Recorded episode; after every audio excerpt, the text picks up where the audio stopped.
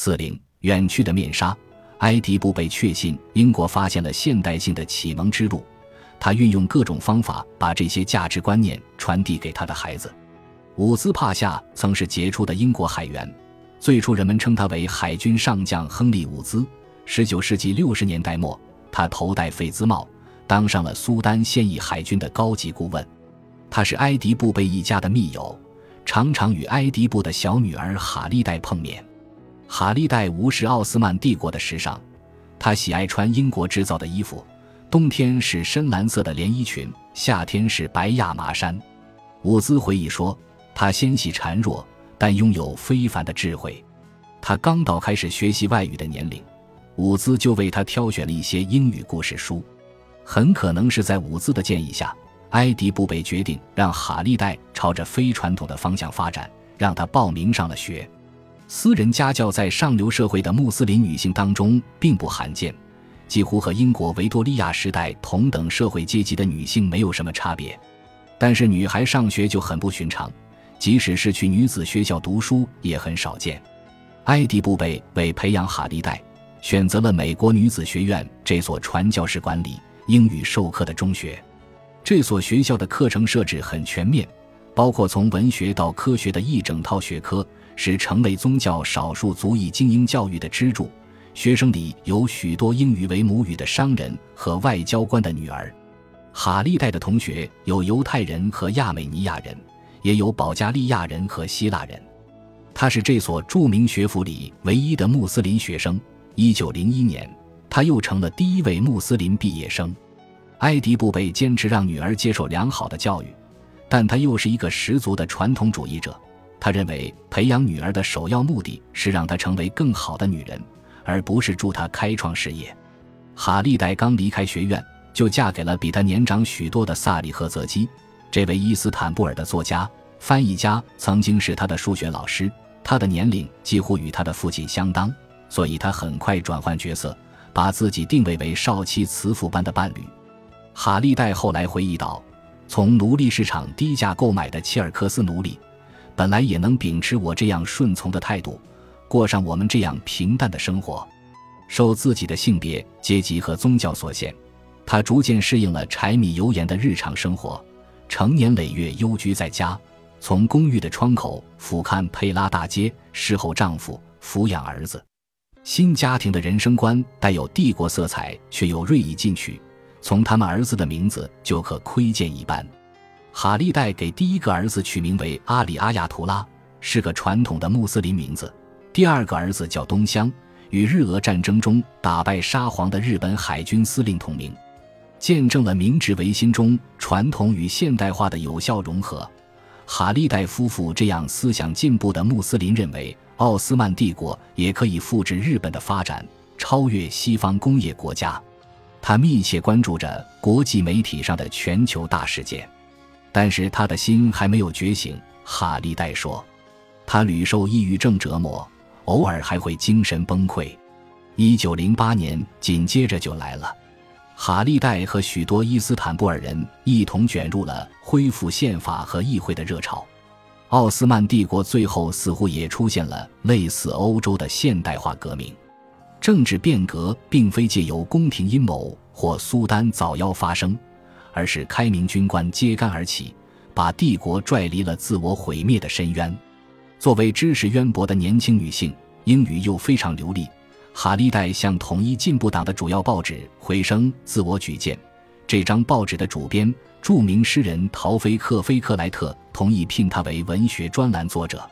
他从未踏进报社大门半步，因为地位显赫的穆斯林妇女不能独自公开露面，即使是接受英语教育的女性也一样。但她大胆迈入了写作和出版界，这一点还是让人颇感意外。我成了一名作家。她这样评述她对青年土耳其党革命的回应：哈利代声名远播，常常因为专栏文章收到死亡威胁。一九零九年，他前往埃及和英国短暂旅行，部分原因是为了避开反对统一进步党政府的那段时期。二十几岁的哈利戴仍是相当传统的进步分子，他重视自我完善胜过政治，看重爱国主义超过个人主义。他认为国家可以矫正无序的多元文化论。仅就这个意义而言，他是自由主义分子。他的多重身份——女性、穆斯林、土耳其人，隶属的范畴需要摆脱不同的压迫者：男人、宗教保守派，以及被他的同胞视为潜在背叛者的非穆斯林少数民族。他参与建立的奥斯曼帝国的第一批妇女组织，后来成为土耳其秘鲁社团的中流砥柱。这些工作主要都是通过法语和英语讲座的熏陶，关注女性思维的培养。一九一零年，他做出了个人的重大选择。萨利赫泽基提议再娶一个妻子时，哈利代要求离婚，泽基同意了。他搬出了公寓，并且带走了孩子。他说。这是他人生中第一次不再怯场。哈利代的出版事业突飞猛进，他一边继续写着随笔，一边投入了小说的创作。他出版的小说一心想要展现奥斯曼帝国穆斯林女性的世界，她们不是禁足在闺房的奴隶，也不是革命性的女权主义者。哈利代因此被誉为土耳其重要的民族主义理论家，成了作家齐亚格卡尔普的接棒人。格卡尔普的家乡是安纳托利亚东南部的迪亚巴克尔。统一进步党鼓动革命时，他居住在萨洛尼卡，而且迅速成了土耳其民族主义者圈内举足轻重的人物。格卡尔普又矮又胖，前额有一处枪伤疤痕，站在人群里一眼就能被认出来。不过他巧言善辩，总能滔滔不绝地跟人谈论土耳其人进步的必要性。谈论土耳其的民族身份，需要脱离旧帝国的烈火赤焰。哈利代终究还是和格卡尔普绝交了。他认为他的民族主义越了界，演变成了民族沙文主义。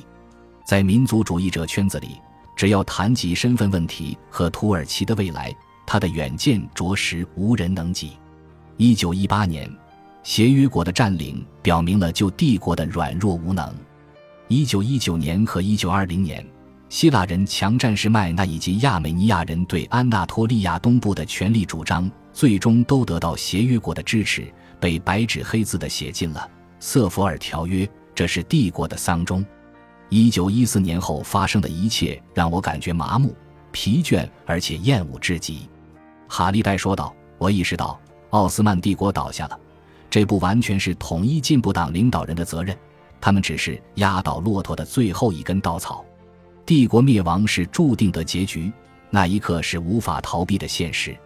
即使是一九一八年和一九一九年，哈利代与穆斯塔法凯莫尔都在伊斯坦布尔，两个人也始终没有理由碰面。事实上，哈利代当时作为公众人物的名望明显盖过凯莫尔，他与土耳其壁炉运动的渊源，自然而然把他与城市地下的统一进步党联系在一起。他的作品使他成为帝国知名度最高的知识分子之一。第一次世界大战期间，哈利代再婚，嫁给了阿卜杜哈阿德南。阿德南是一位杰出的统一进步党党员、内科医生、作家。他身材矮小，面色苍白，戴一副显眼的圆框眼镜。传言他非常幽默。他一战时曾在红新月会供职，后来主管伊斯坦布尔的公共卫生系统。因为斑疹伤寒等疾病频发，这个职位攸关生死。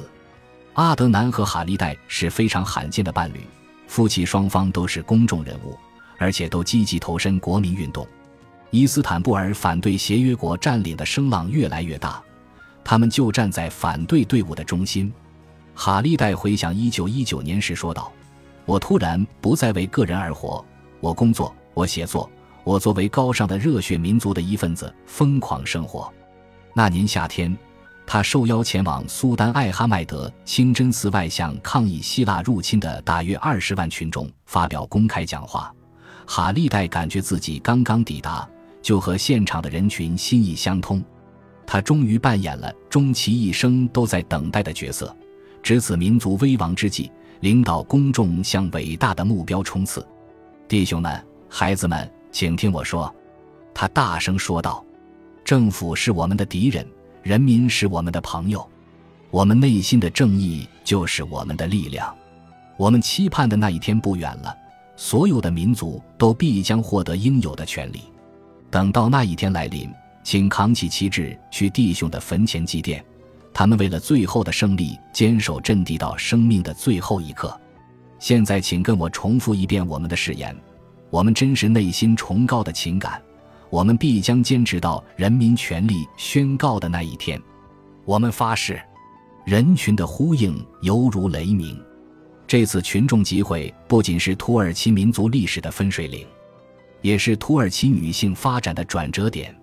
这样一位高瞻远瞩的女性史无前例的登场，发挥了这么显著的政治作用，尤其还是一名穆斯林。不过，哈利戴还是用彰显贞洁的头巾隐藏了她的金发。本集播放完毕，感谢您的收听。喜欢请订阅加关注，主页有更多精彩内容。